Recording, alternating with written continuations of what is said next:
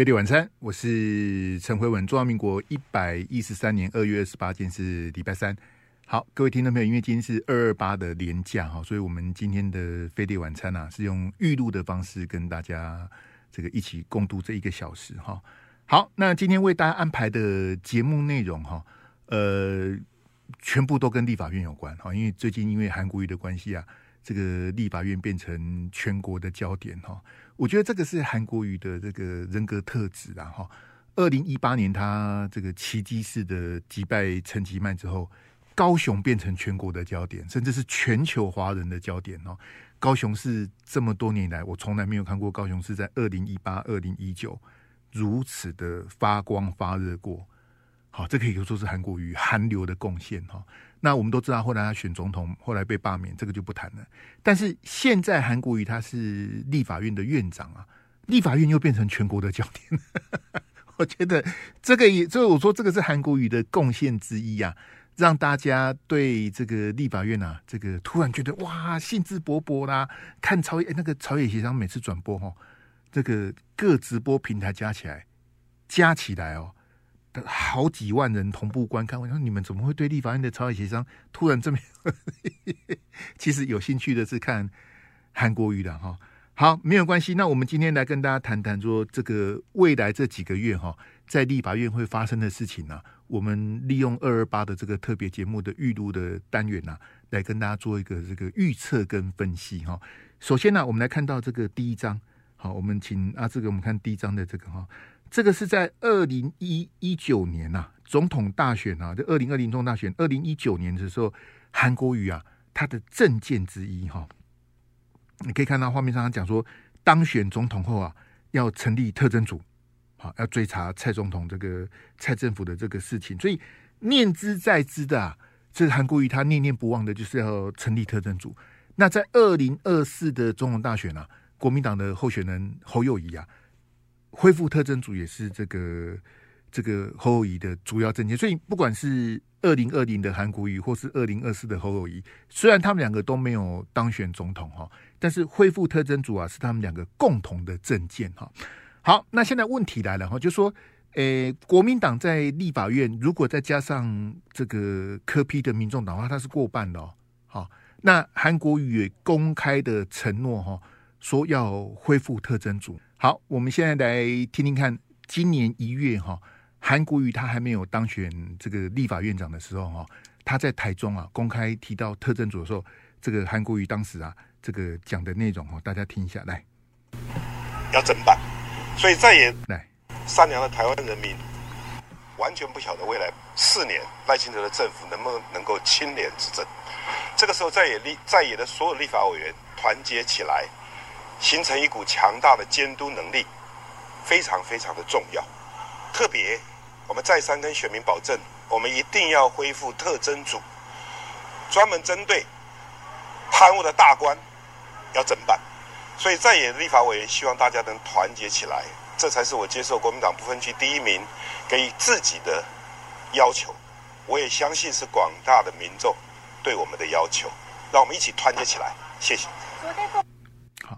你可以这个听得非常的清楚哈，这韩国瑜是公开的承诺，好，在今年一月的时候，他说要恢复特侦组，而且呢是对这个哈再三的跟选民保证哈，好，没有关系哈，我们这个因为立法院的院长的任期是四年，立法委员的任期一届也是四年，好，那我们现在就是来慢，因为立法院它是，我先把规则跟大家讲，就是它一年是两个会期啊。好，一年有两个会期，所以四年总共有八个会期。好，然后每一个会期开会四个月。好，那你这样算算算，那一一年只开会八个月，那另外几个月在干嘛？另外几个月就是立委的寒暑假，那他们会去排那个出国考察之类的哈。所以其实他开会不是开开整整的一年哈。那所以韩国瑜特侦组的这个支票。我们看他什么时候会兑现，因为一任立委是四年嘛，哈。但是在立法院新的这个立委的第一个会期啊，国民党他们前几天在花莲开了一个共识营啊，那三天两夜的共识营讨论的这个很多的优先法案哈，总共有三十二个优先法案啊，这个有第二标，好，然后我们给大家看第一张图，好，立法院的优先法案哈，总共国民党哗啦哗列的三十二个哈。那我们这个要先跟听众朋友做个这个说明，就是说每个党团每一个会期都会这个，这是例行公事，都会告诉你说，这个会期我最想通过的法案是什么，叫做优先法案。好，那这是每一个政党他给自己的一个期待嘛，给自己这个会期的目标嘛。那每一个政党每一个会期的优先法案一定会通过吗？不一定。好，而且我告诉大家，优先法案大部分都不会通过。为什么？因为譬如说，现在是蓝绿白三个政党嘛。好，那三个政党都会有优先法案嘛。你的优先法案不见得是我的啊。那我的优先法案你们两个不见得认同啊。所以，所以。每一个政党推的优先法案不一定一样，而且也不一定会通过。那他不一定会通过，他告诉大家敲锣打鼓的告诉你三十二个案子是为什么呢？就是一个政党宣示我的立场嘛，我给我的选民一个承诺，一个报告嘛。就像我刚播韩国瑜的影片给你听嘛，他说我要恢复特侦组啊，好，我这个再三跟选民保证我要恢复特侦组，我要办弊案啊。但是会不会成立？会不会成功？对不对？那个就是另外一回事的，好不好？所以，我们我们现在看国民党，他一口气哈推出了这个三十二个这个这个优先法案，以数量来讲，它变得是有点以量取胜哈。那你可以在画面上看到，这个是国民党他们呃这个党团内部的资料哈，因为没有什么机密哈，也没有什么个资，这个我斟酌之后可以给大家看哈。你可以看到这三十二个案子里面哈。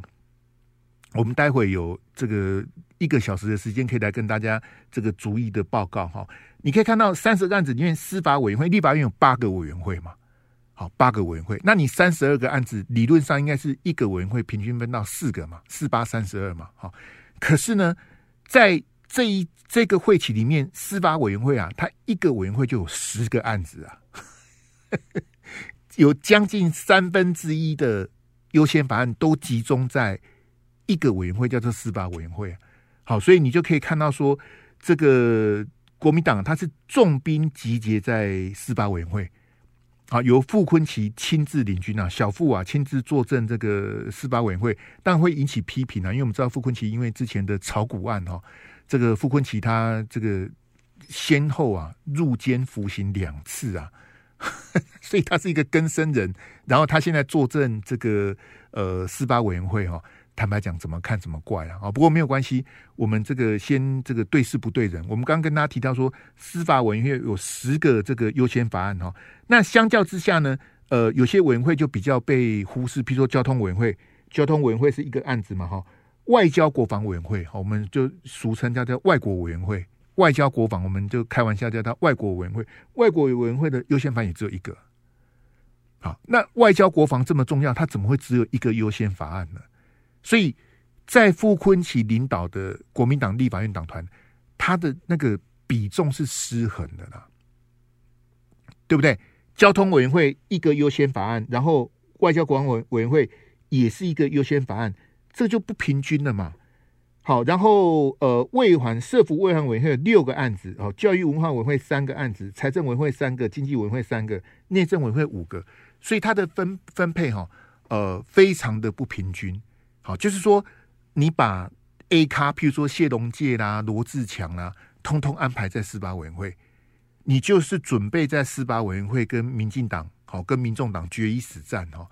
这个我是觉得有点这个，我觉得失衡了。好，你你把太多的资源都压在那里，然后你其他的委员会一定是顾此失彼嘛。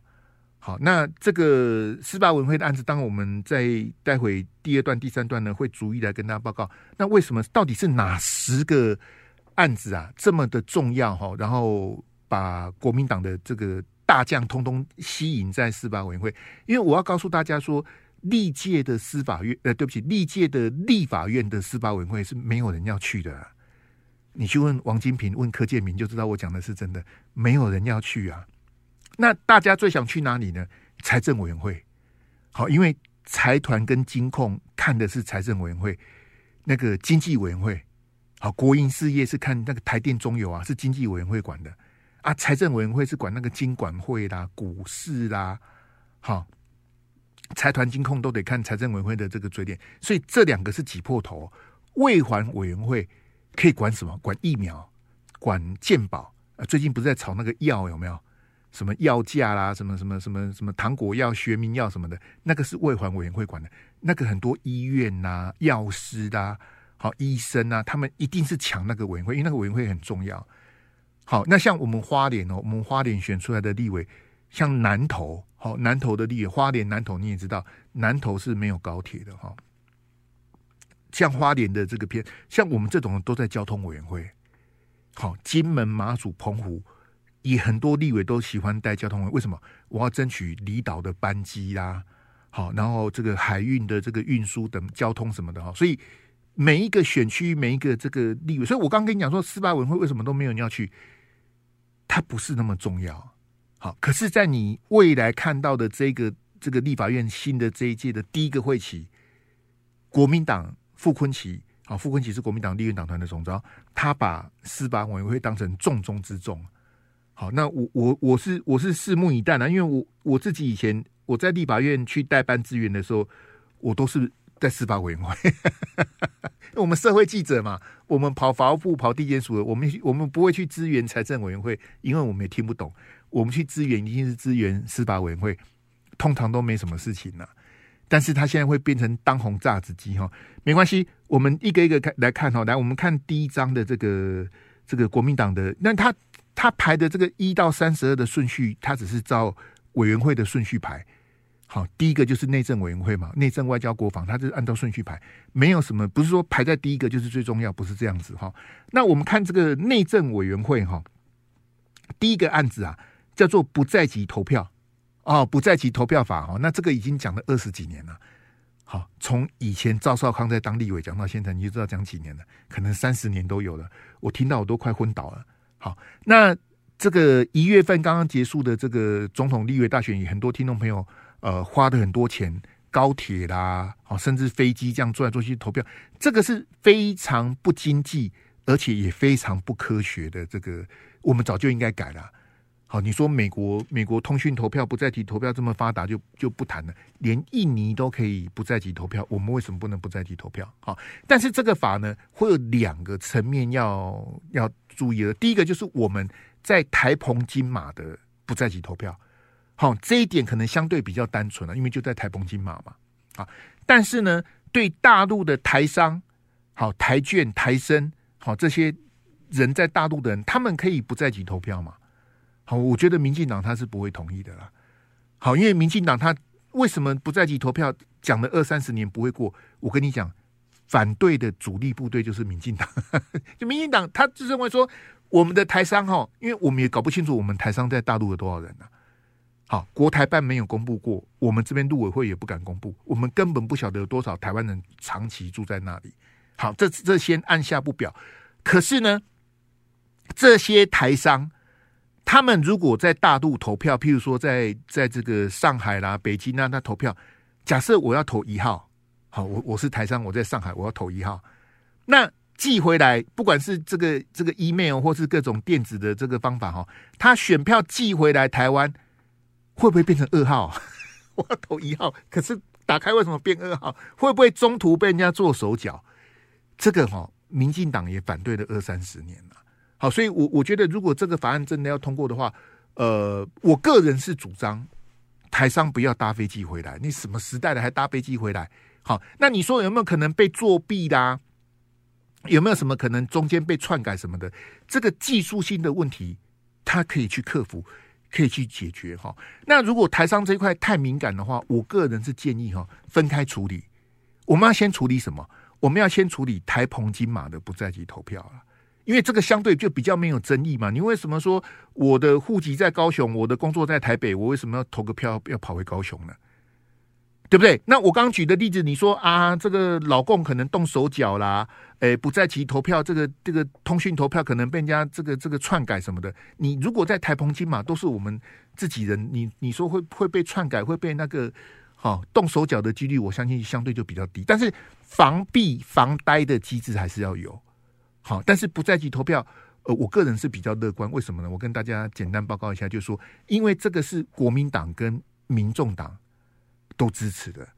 好，那国民党跟民众党，我刚跟你讲，民进党反对嘛，对不对？但是国民党跟民众党都支持的情况之下，他要通过的这个可能性相对就比较高嘛，对不对？因为就说我我这个国民党跟民众党的加起来这个选票就过半啊，那过半情况下，民你民进党反对也没有用啊。好，这种技术性的问题，我是觉得不在一起投票，呃，看看能不能在二零二六年，我觉得县市长就可以做了，对不对？譬如说我在台北求学，我是屏东人，我要投，我不能投台北市长，我要投屏东县长，那我为什么要回屏东去投呢？我不能在台北投吗？你你你难道非得要我坐高铁，然后再转屏东？现在还没有高铁嘛？哈，就我要到到坐高铁到左营，然后再转车回屏东去投票，那个太离谱了啦。好，看时间上哈，技术上，我们不是说台湾是 IT 大国吗？我们不是有唐凤的速发布吗？这种问题，我们看二六年、二零二六年来得及吗？那如果二零二六年来不及，至少二零二八年，希望下一次的这个中统大选不在籍投票，不要再变成遥不可及的梦想，好不好？来，我们先进广告来。飞碟晚餐，我是陈辉文。那我们今天二二八的连假，跟大家介绍国民党团。推出来的三十二个优先法案哈，那明天二二九哈，因为今年是闰年呐，有二二九，明天呐，立法院会选出八个委员会的招委，好，那这个立法院的委员会就开始运作了，好，因为他们开议之后是院会嘛，总咨询嘛，好，这个立法院长这个主持这个什么朝野协商什么，那个那个招委出来之后，委员会就开始 run 了嘛，好，那。各党的优先法案你会陆续提出来，所以我今天跟大家报告的这个国民党团的三十二个优先法案，它会微调，它不是最终的版本。那这个是国民党他们在花莲开共事营的这个讨论的这个这个草案，好，但是我认为还会再微调。为什么会微调？哈，容我卖个关子啊，最后一段再告诉大家答案。你你会你会吓一跳，因为我埋了一个梗。好，如果你从第一段开始听的话，待会我就公布我的答案。好不好？你会吓一跳，因为因为我也吓一跳。好，我看了这个三十这个这个法案，我也吓一跳。那不能因为我我一个人吓一跳，这样不公平。我要让大家都吓一跳，这样这样比较符合我孤僻的个性。不能我一个人被吓一跳，大家陪我一起吓一跳。所以我要卖关子到最后一段，再告诉大家我吓一跳的原因哈。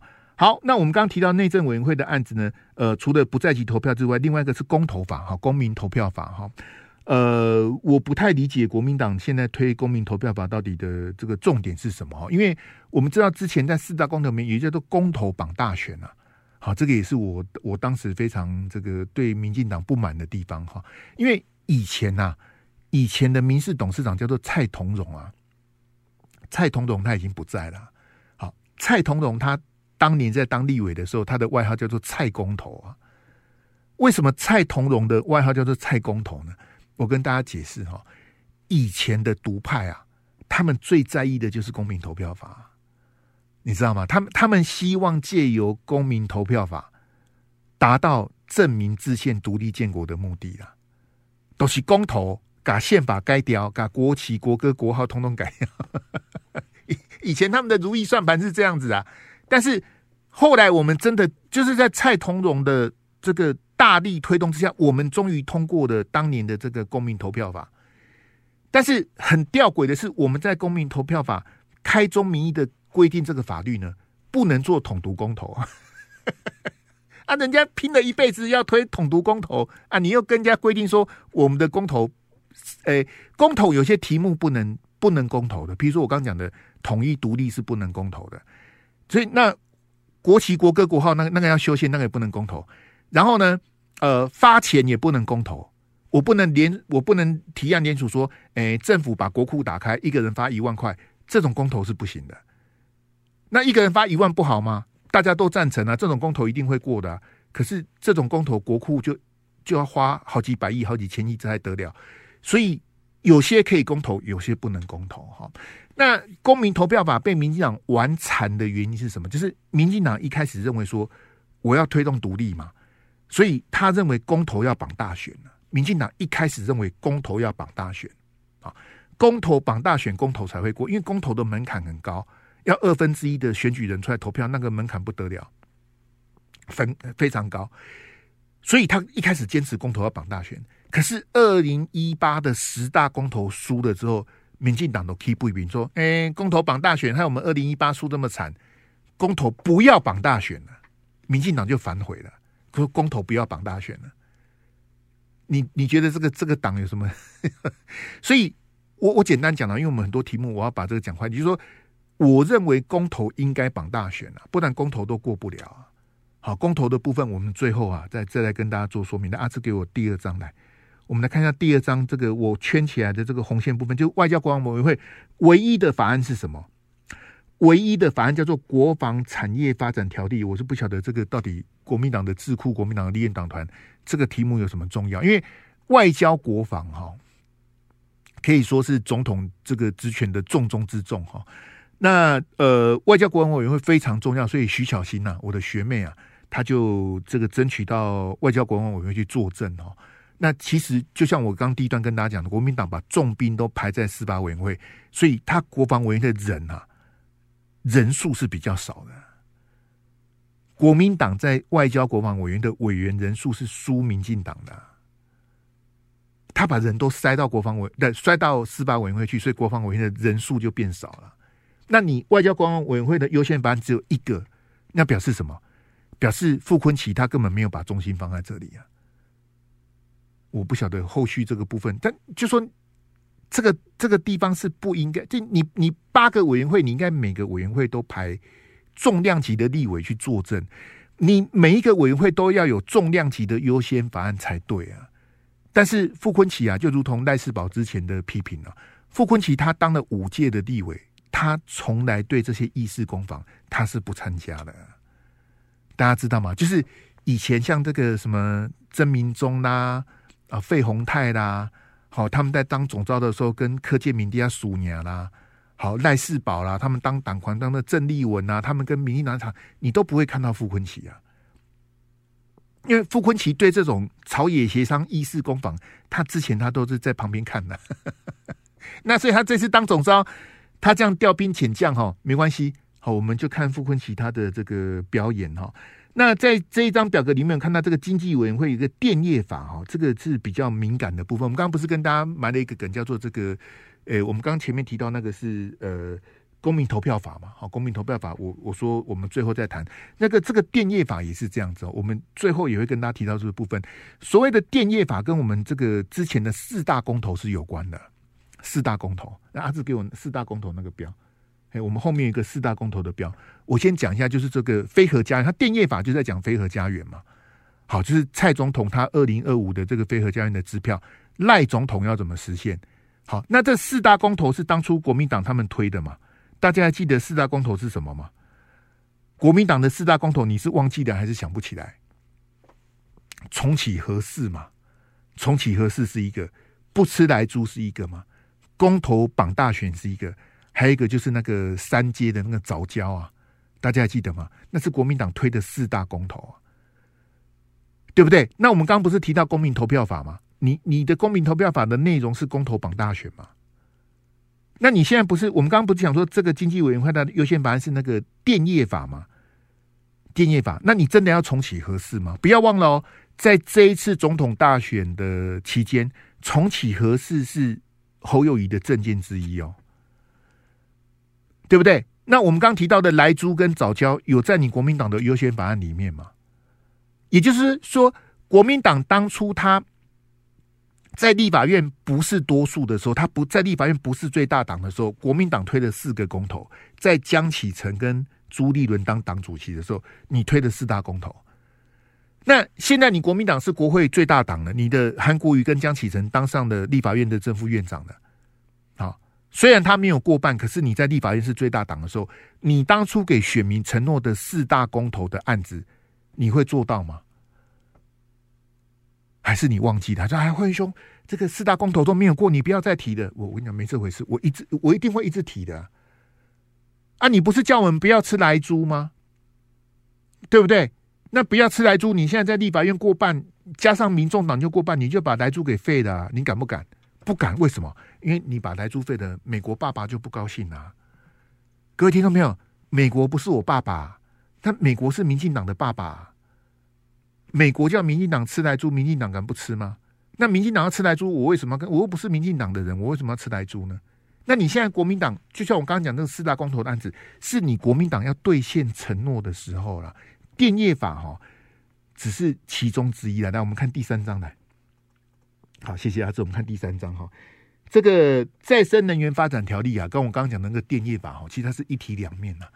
好，就是我们未来能源的配比哈，就是我们到底有没有办法达到所谓的非核家园？以我们台湾，好，两个礼拜封锁台湾海峡，你就没电了。两个礼拜就没电了。为什么两个礼拜就没电了？我们的那个天然气的船进不来，两个礼拜就因为那存量只有两个礼拜啊。大家都知道，老共也知道啊，全世界都知道我们的那个那个天然气的存量就两个礼拜而已啊。那你要依靠这种这种，你不要核电，你要去弄这种发电，你的成本比较高啊。我们真的能够做到非核家园吗？好，我我个人我是非常的这个保留了，因为二零二五年已经不是二零二五年，其实二零二五年还是明年嘛。二零二五年是明年呐、啊，明年我们做得到飞核家园吗？我们没有任何的天然资源，我们台湾往下挖也不会有石油，也不会有金子。但是我们真的要做到飞核家园吗？好，这个就看新的立法院。我再强调一遍，重启核四是侯友宜的政见呐，是国民党选举的政见，国民党要实现嘛？哈，好，那下面这边是这个呃证券交证券交易法的部分哦。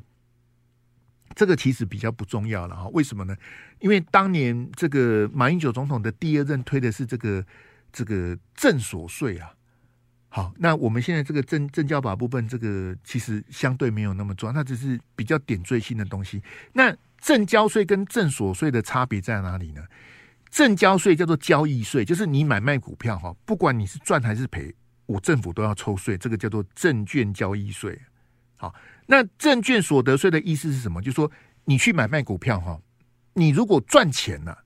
好，有赚钱你就有所得嘛，对不对？我我买我买台积电，我把它卖掉，我低买高卖，我赚到钱，那我就有所得了。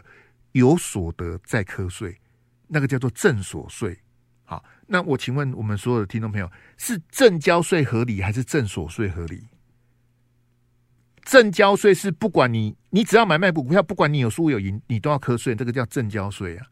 证所税是你买卖股票，你如果输了，政府就安慰你，啊，下次再来。你如果有赚钱的，政府要抽点钱，政府要抽税，你觉得哪一个合理？你你不用学财经方面的东西，你知道一定是正所税才合理嘛？对不对？我我去买股票，我都已经赔钱了，你还课我的税，你有没有人性啊？我赔钱我都快哭了，你还课我的税，所以当然是课证所税啊。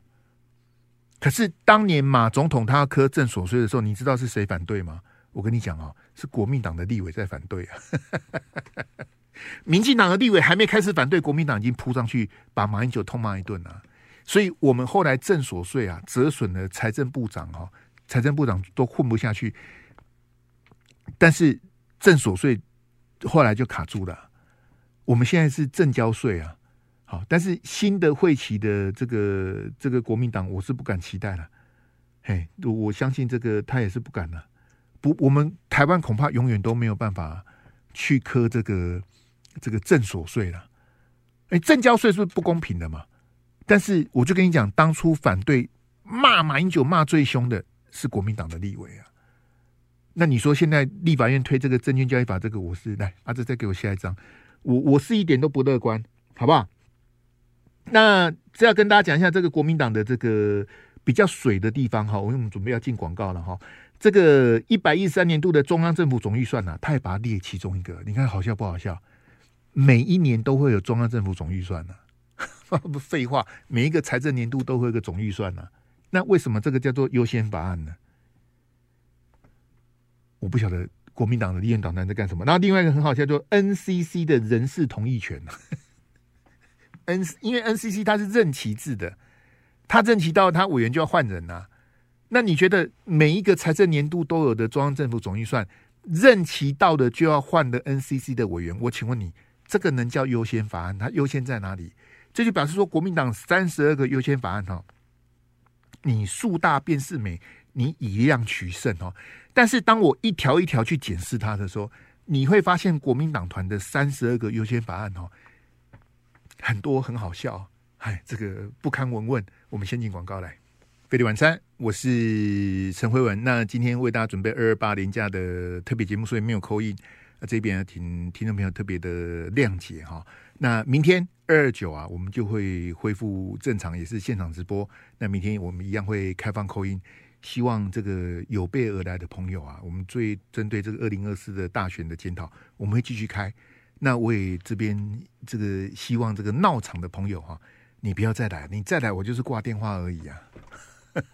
我的节目有这么好玩吗？你每天来乱你不烦吗？你不烦，我觉得很很无聊啦。我希望把我的时间留给准备好的听众朋友。好。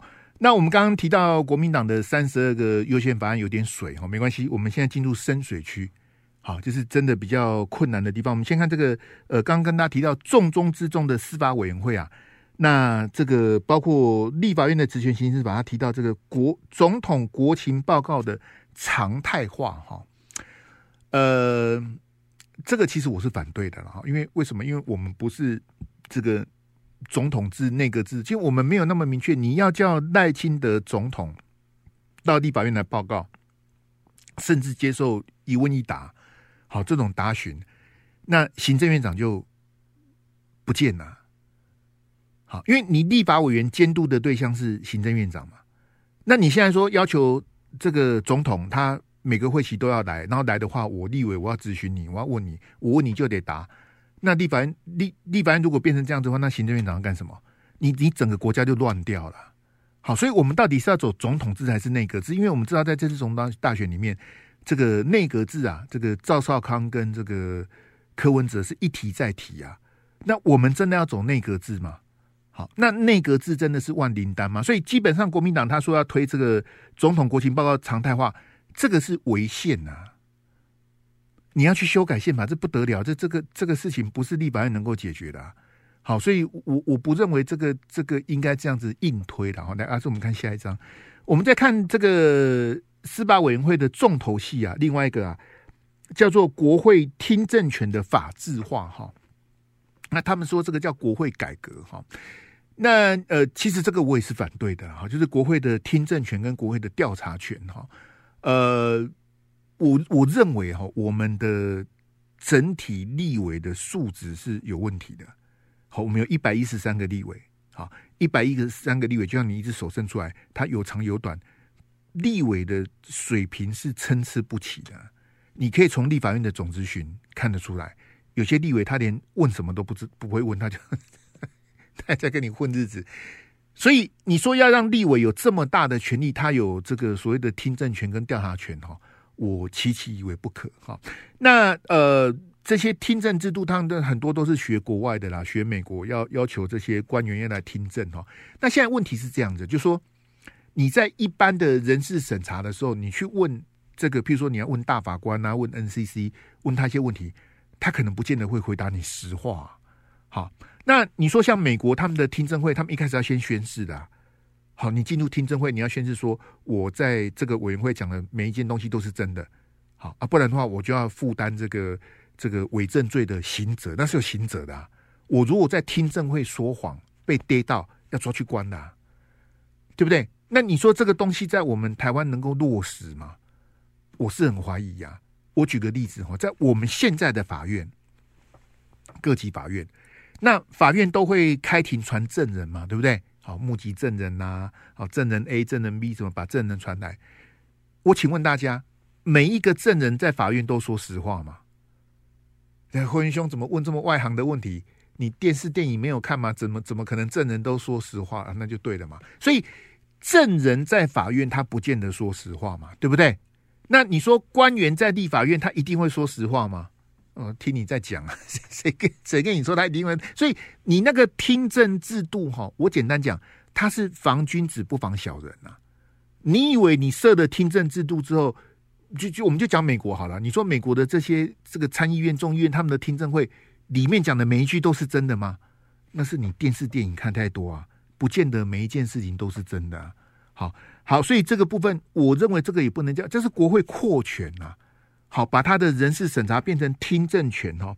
那另外一个就是呃，藐视国会罪哈，呃，这这个是这这针对苏贞昌量身定做 藐视国会罪，这个当然也是抄国外的啦。就是说我们的官员对立委的这个询答哈，坦白讲，民进党的官员是比较剽悍，哈，呃，有时候他就直接不假辞，就就说，嗯、呃，你不懂啊，你外行，好，怎样怎样，甚至还反质询，好，那这个藐视国会罪，我个人觉得对立委哈。是立委本身要加油啦，怎么说呢？譬如说，我们讲前一阵子的这个这个瘦肉精的专案报告，好，大家可能对陈建仁，因为陈建仁他是圣骑士啊，好，他在教会的这个这个位阶是很高的哈，他这个呵 呵不得，那你可能被陈建仁的外表，被陈建仁的这个宗教的这个哈，你就觉得哎，他好像很很这个温文儒雅哈，但是你不要忘了。陈建仁在阿扁政府一炮而红啊，是在卫生署长任内啊，他当过卫生署长，你知道吗？很多人都忘了，他就是去接那个涂醒哲的烂摊子啊，当年的那个 SARS 有没有？最后收尾的人就是陈建仁呐、啊。好，那当然他也当过国科会的主委，他后来当这个什么副总统啊，中央院士什么的，那个不，但但他是当过卫生署长的，所以说你要问他瘦肉精。你要问他什么西部特罗，他不见得他是他你你们你们要上去咨询的立委，你们有人学这个的吗？你是公卫专家吗？你是医学院毕业的吗？你问得倒他吗？他就是专案报告就谈瘦肉精啊，我就站在那边给你问啊，你问得倒你你问不倒他啊，所以那个不是藐视国会的问题，是你没有准备好啊。你没有那种一枪毙命的东西，铁证如山，证据一亮出来，然后陈建仁就这个，好，就只能道歉，只能认错。那你没有这样的东西呀、那你变成是在跟他吵架嘛？好，我骂你，你骂我，那大家那麦克骂，拜拜拜拜，那这这这有什么好看的呢？就是说，藐视国会罪不应该变成立委的保护伞呐，而是为什么官员敢藐视国会？是你立委的水平没有到那里啊。如果今天你的立委，你的问政很专业，你对你质询的内容很有把握，官员一看到你说哇，那这得这立委怎么准备的这么的充分？好，然后秀出来的证据、秀出来的图表，每个都言之有物，人家官员自自然他看你就觉得哦，你这个立委比较厉害啊，他也不敢藐视你啊。好不好？所以我觉得这个东西是是相对的啦。好，那的确官员有一些比较跋扈的地方，可是立委我觉得哈，譬比如说我们看最近这个立法院的总质询，管碧玲也上场了，海委会的主委管碧玲也出来了，他就站在行政院长旁边啊，给你问啊，你问得倒他吗？他的海巡署闹出两条人命啊，大陆的渔民死了，他站在那边给你问，你问得出所以然来吗？所以立委自己要加油，然后特别我们这次的立法院呢、啊，有很多新科的立委哈。好，我们看到这个诈欺罪哈，这个是中华民国刑法的这个所谓司法改革的诈欺罪加重其刑哈。呃，但当我们知道这个诈骗的案子非常多哈，你说诈欺罪加重其刑，这个呃严刑严刑峻法哈，真的有用吗？我个人我是比较保留了哈。那你把它加重其刑之后，我请问你，那受刑人要关在哪里呀、啊？那慧兄怎么这样子？受刑人当然是关监狱啊，我当然知道啊。但是你要知道，全台湾的监狱跟看守所早就爆满，很多受刑人是睡在桌子上啊，他没有床可以睡啊。你因为你我的意思说，你要把诈欺罪加重其刑，你要做的事情是很多的配套啊，很多东西它是环环。你比如说啊，我我我多关你五年，那关在哪里呢？对不对？那你说那个司法精神病院哦，讲了这么久，到现在达成率六趴，他要新开精神病院的那个这个病床嘛，达成率是百分之六。为什么？没有人希望精神司法精神病院盖在我家旁边呢、啊？那种哦嫌恶的这个措施，那一样啊，监狱盖在你家旁边好不好？当然不好啊。所以。这个东西哈，我觉得配套上面来，啊，这再给我这个下一张哈，好，我们这个看到这是第六章嘛哈，第六章的这个也是司法委员会的哈，叫做呃考试委员，还有司法院的大法官啊，那这个都是这个就是很水了，因为司司司法院跟这个大法官跟考试员，他本来就是任期制，这个算是什么优先法案呢？另外是提到这个劳工保险条例呃破产的部分哦，这个呃我们这个之前的口音也有听众朋友提到，就是劳保的部分，其实国民党他是不敢动的啦。好，因为劳工的选票，国民党也得罪不起啊。好，所以你真的要去改这个劳保年金的部分吗？好，我我比较保留哈。那最后一个是全民健康保险，就是全民健保的部分，这些东西哈，这个白色巨塔哈，当然我们都知道医界是比较偏绿的哈，这个不用讨论了哈，医界比较偏绿。可是我要告诉你，蓝的，就是医界里面也有很多是蓝的。好，换句话说，我们刚提到劳保跟健保的部分。国民党也很难动手，因为劳工跟一届，国民党也得罪不起啦。虽然我们普遍的劳团、普遍的一届是比较偏民进党的，但是国民党他也有选区、也有选票的压力。不要你不要以为国民党真的敢大刀阔斧啊，去改这个劳保跟健保哈，这个那是不可能的哈。好，那没有关系，那个我们三十二个优先法案呐、就跟这个的啊，这给我那一左一右来，一左一右。好，就是韩国瑜那两张哈。那各位各位听众朋友，如果你从第一段开始听，你就说，哎，那辉兄，你你谈的这个这个来第五标，好，第五标来，我们看第五标哈。这国民党推了三十二个优先法案呐、啊，怎么没有韩国瑜的特征组呢？辉兄，你是不是漏了？韩国瑜不是讲说，特别我们再三跟选民保证，我们一定要恢复特征组吗？韩国瑜不是讲了吗？好，我们影片放在第一段，我这一段我就不播了。好不好？我们就就你要看影片的去看第一段，因为我们是准备要这个进广告了哈。就说韩国瑜公开承诺，其实我跟你讲，来给我傅坤奇那一张，傅坤奇也承诺过，你忘了吗？这个是侯友谊跟朱立伦到花莲谢票的时候，朱这个傅坤奇以地头蛇的身份，他在花莲侃侃而谈，朱立伦致辞，侯友谊致辞，他们讲的时间都没有傅坤奇长，傅坤奇一个人讲了十分钟，傅坤奇说要推。那个叫什么国会特征组啊？看到没有？国会特征组呢？那我刚刚不是跟你讲的三十二个优先法案吗？怎么都没有提到特征组？辉文兄，你是不是漏了？那个傅昆萁讲的国会特征组也没有，韩国瑜讲的一般特征组也没有。我跟你讲哦，不是我漏了，不是我漏了，我还特别去问了国民党的立委，国民党在花莲推的三十二个优先法案。真的没有特征组啊？你不觉得很好笑吗？韩国瑜信誓旦旦呐，然后傅昆萁在那边大吹法罗哦，国会特征组讲了一大堆，结果国民党推的优先法案竟然没有这个这个国会特征组。来，阿志再回第四标给我哈，我们最后跟大家讲一下，因为哈，我跟你讲国民党的这些优先法案，我只是告诉你说国民党立院党团在想什么哈，但是呢，即便是明天开始的委员会哈。因为我们并不是委员会中心主义，所以其实谁当招委都不是那么重要。就是你在委员会通过的版本哦，那个叫二读，好，委员会通过的版本不见得是最后三读的版本。这样大家懂我意思吗？那你会问我说，那在委员会吵什么呢？就吵给你看呐。真正决定胜负在哪里的，在朝野协商啊。这个是我们立法院制度的缺陷，就是。最后的结果要看朝野协商，然后呢，你最后要表决的时候要看谁？你绕了一大圈回来，你还是要去看民众党那个巴西立委，他们巴西立委支持国民党，国民党就赢了；他们巴西立委如果支持民进党，民进党就赢了。所以民众党还是最后的关键，好不好？今天谢谢大家的这个收听，我们明天见，谢谢，拜拜。就爱点你 UFO